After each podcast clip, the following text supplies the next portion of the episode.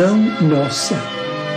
Senhor, ensina-nos a orar sem esquecer o trabalho, a dar sem olhar a quem, a servir sem perguntar até quando, a sofrer sem magoar, seja quem for, a progredir sem perder a simplicidade, a semear o bem sem pensar nos resultados, a desculpar sem condições, a marchar para a frente sem contar os obstáculos, a ver sem malícia, a escutar sem corromper os assuntos, a falar sem ferir, a compreender o próximo sem exigir entendimento, a respeitar os semelhantes sem reclamar consideração, a dar o melhor de nós, além da execução do próprio dever, sem cobrar taxas de reconhecimento. Senhor, fortalece em nós a paciência para com as dificuldades dos outros, assim como precisamos da paciência dos outros para com as nossas próprias dificuldades. Ajuda-nos para que a ninguém façamos aquilo que não desejamos para nós. Auxilia-nos, sobretudo, a reconhecer que a nossa felicidade mais alta será invariavelmente aquela de cumprir-te os desígnios, onde e como queiras, hoje, agora e sempre.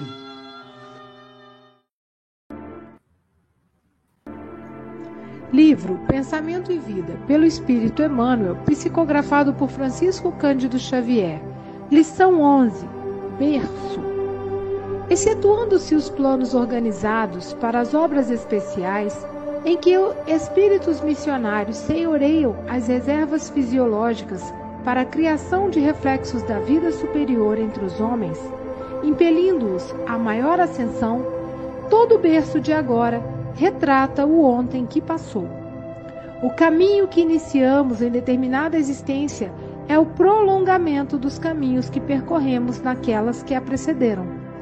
Esfalfa-se a investigação científica na Terra estudando o continuismo biológico. Núcleos de cromossomos e veículos citoplasmáticos, fatores de ambiente e genealogias familiares são chamados pelas geneticistas a equação dos problemas da origem, e é natural de que de suas indagações surjam resultados notáveis, quais sejam aqueles que tangem aos caracteres morfológicos e às surpresas da adaptação. O escalpelo da observação humana, porém, não consegue por agora ultrapassar o recinto externo da constituição orgânica, detendo-se no exame da conformação e da estatura, da pigmentação e do grupo sanguíneo, alusivos à filiação corpórea, já que os meandros da hereditariedade psíquica são, por enquanto, quase que integralmente inacessíveis à sondagem da inteligência terrestre. É que as células germinais, por sementes vivas, reproduzem os nossos clichês da consciência no trabalho impalpável da formação de um corpo novo. Na câmara uterina, o reflexo dominante de nossa individualidade impressiona a chapa fetal ou o conjunto de princípios germinativos que nos forjam os alicerces do novo instrumento físico, selando-nos a destinação para as tarefas que somos chamados a executar no mundo em certa cota de tempo. Nisso não vai qualquer exaltação ao determinismo absoluto, porque ninguém pode suprimir o livre-arbítrio com o qual articulamos as causas de sofrimento ou reparação em nossos destinos dentro do determinismo relativo em que marchamos para mais altas formas de emoção e pensamento na conquista da liberdade suprema. Pelo transe da morte física, regressamos à vida maior com a soma de realizações que nem sempre são aquelas que deveramos efetuar. Em muitas circunstâncias, as imagens trazidas da permanência na carne são fantasmas temíveis nascidos de nossas próprias culpas, exigindo reajuste e pagamento, a modelarem para os nossos sentidos e o inferno torturante em que se nos revolvem as queixas e aflições. Eis, porém, que a justiça fiel, por misericórdia, nos concede o retorno para a bênção do reinício. Retomamos, assim, através do berço, o contato direto com os nossos credores e devedores para a liquidação dos débitos que contraímos, cujo balanço efetivo jaz devidamente contabilizado nas leis divinas. É desta maneira que comumente renascemos na terra, segundo ou conforme as nossas necessidades, assimilando para esse fim a essência genética daqueles que nos afinam com o modo de proceder e de ser. Os problemas da hereditariedade, em razão disso, descendem de forma geral dos reflexos mentais que nos sejam próprios. Em verdade, por vezes, abnegados corações cultivando a leira do amor pelo sacrifício, trazem a si corações desditosos, guardando transitoriamente nos braços monstruosas aberrações que destoam do elevado nível em que já se instalaram. Contudo, devemos semelhantes exceções ao espírito de renúncia com que fazem emergir das regiões infernais velhos laços afetivos, distanciados no tempo, usando o divino atributo da caridade. De conformidade com a regra, porém, nosso berço no mundo é o reflexo de nossas necessidades, cabendo a cada um de nós, quando na reencarnação, honrá-lo com trabalho digno de restauração, melhoria ou engrandecimento, na certeza de que a ele fomos trazidos ou atraídos segundo os problemas da regeneração ou da mordomia, de que carecemos na recomposição de nosso destino perante o futuro.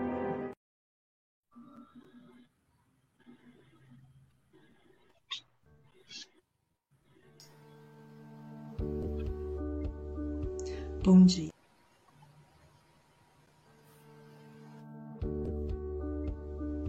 Bom dia, boa tarde, boa noite. No Café com o Evangelho Mundial, você é conectado com Jesus. Agradecemos a você, meu irmão internauta, por esse café existir. Você que assiste todos os dias através do YouTube, Facebook e compartilha em todas as suas redes sociais. Agradecemos também à Rádio Portal da Luz, TV IDEAC, TV7, Rai TV e Rai TV Internacional ao canal Passe Online Café com Evangelho Mundial no Facebook e no YouTube, no WhatsApp, Instagram e Café com Evangelho Mundial também no Spotify.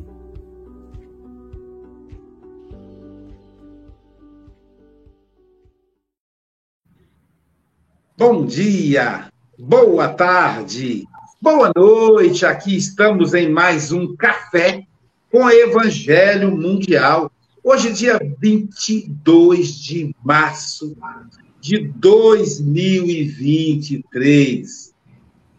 Sabe o que aconteceu no dia 22 de março de 2002? Silvia Freitas, diretamente de Seropédica. Sabe o que aconteceu, Silvia? Eu dia sei. 22? Nasceu a SGE. Exatamente. Nasceu a Sociedade Guarapari de Estudos Espíritas. Hoje é aniversário, 21 anos. Maioridade, Moacir. Maioridade na Sociedade Guarapari de Estudos Espíritas, a mantenedora do Café com o Evangelho Mundial. Nós estamos em festa.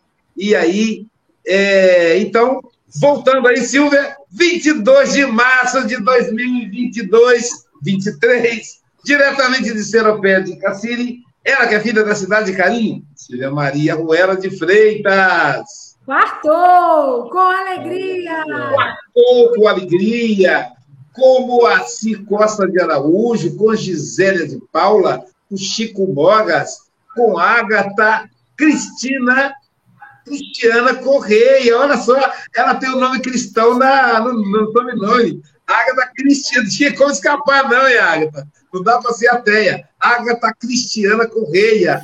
E quartou com Célia Bandeira de Melo. Querido amigo Moacir, são 8 horas e 11 minutos. Você tem até 8h31 ou antes, caso você nos convoque. Que Jesus te abençoe. Muito obrigado. Tira para mim, por favor. Muito obrigado. E quando nós comemoramos os 21 anos da Sociedade Mantenedora do Café com o Evangelho, é importante recordarmos que estamos no momento da nossa vida física em que nos preocupamos muito, o que é algo que não se pode chamar negativo, algo que é bom, que é útil, com a nossa saúde física e, em consequência, com a nossa alimentação física. Pensamos cada vez mais em nos alimentar melhor para manter a máquina física, que é importante, pois é instrumento de que dispomos para a nossa evolução, contatos, manifestação nesse momento, mas muitas vezes esquecemos exatamente a alimentação mental. Com que alimentamos o nosso psiquismo? Com as notícias catastróficas de todo dia, com pensamentos negativos de que o homem é um ser infeliz, com a visão distorcida do ser humano? Ou devemos alimentá-la com o evangelho de Jesus, que assim iremos evoluir? E como o corpo físico com bom alimento se sente melhor, mais fortalecido, também nossa mente se sentirá mais forte, mais avançada, mais ao lado de Jesus, na medida em que alimentarmos positivamente. Leon Denis nos adverte sobre a importância das nossas criações mentais ao nos dizer que no plano da espiritualidade nós vemos nossas criações mentais. Então, se ingressamos no mundo espiritual com medo, com ódio, com qualquer tipo de sentimento negativo, nós veremos e seremos assustados pelo produto dessa própria criação mental. Se ao contrário, entrarmos com o evangelho da luz, em nosso coração, nós estaremos marchando mais rapidamente para a espiritualidade superior. No estudo que se faz a respeito do berço, nós verificamos que a hereditariedade, conforme o texto de Emmanuel, depende de reflexos mentais adequados. E que, de um modo geral, o berço é o reflexo das nossas necessidades. Fazendo exceção aqueles casos em que espíritos superiores, por caridade, permitem atrair para seu convívio espíritos de menos luz na escala da evolução e aqueles que já vêm com uma missão pré-determinada, não dependendo de setores ou de fatores biológicos. Aliás, como muito bem e de modo pertinente é dito no texto, a biologia não explica os nossos sentimentos, a nossa evolução. Houve, durante muito tempo, um predomínio daquilo que nós poderíamos chamar um determinismo biológico. O homem seria a sua biologia. A partir da fecundação do óvulo pelo espermatozoide, assim como, e isso é real, estará determinada a cor dos nossos olhos, o nosso tipo de ossatura, o nosso grupo sanguíneo, também estariam, o que não é verdade, determinados o nosso caráter, a nossa capacidade de amar, a nossa inteligência abstrata, nada disso é biológico. Então, nós podemos dizer que a biologia predispõe, mas não impõe. E que nós também sabemos que encarnamos não só em função de nossas culpas, mas principalmente em função do nosso aprendizado. Uma punição só por punição não teria qualquer vantagem. A dor só pela dor não tem vantagem. Isso tudo começa a ter vantagem para a espiritualidade no momento em que compreendemos a sua causa. No momento em que entendemos que não estamos passando por determinados momentos difíceis, de sofrimento, de angústia por castigo de um Deus punitivo, e sim por exigência da nossa consciência no mecanismo da evolução. quem tem a consciência jamais desenvolvida, quem já escapou daquela moral repressiva, que é a moral das pessoas que se comportam corretamente porque tem medo de Deus, da polícia ou do diabo. E sabendo que Deus, pela sua idade avançada, pode estar dormindo, esse é o conceito deles, que a polícia pode não tomar conhecimento de alguns fatos e que com o diabo dá para fazer qualquer tipo de acordo, eles se portam muito mal. Esses são os possuidores da moral repressiva, cultivada pelas religiões antigas, que nos punham culpas que nós não temos apenas para nos escravizar. Porque quem é culpado é um grande devedor. E quem deve muito não tem grande poder de negociação. Basta nós verificarmos o que acontece nessas instituições de filantropia chamadas bancos. Será que alguém que deve muito no banco chega lá, põe os pés em cima da mesa do gerente e diz: Hoje tu vais resolver a minha situação como eu quero? Não. O devedor, pelo fato de ser devedor, já tem sua possibilidade de exigência reduzida.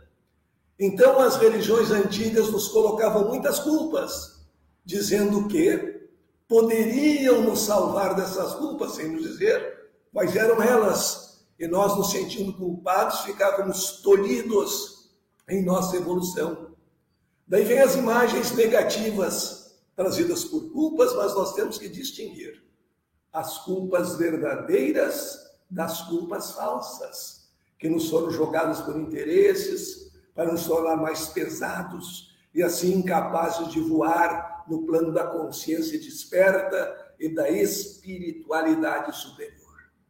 Só temos culpa quando prejudicamos alguém com intenção de prejudicar, ou então, como ensina o direito dos homens, por imperícia, imprudência ou negligência causamos prejuízo. Se não houver isso, não há culpa. Culpa por um pecado de Adão e Eva, não existe. Culpa de ser feliz, culpa de progredir também não é culpa, mas nos lançaram essa ideia da infelicidade reformulada, felizmente, pelo Evangelho e pela sua confirmação na doutrina dos Espíritos. Nós estamos aqui para aprender a amar e para sermos felizes.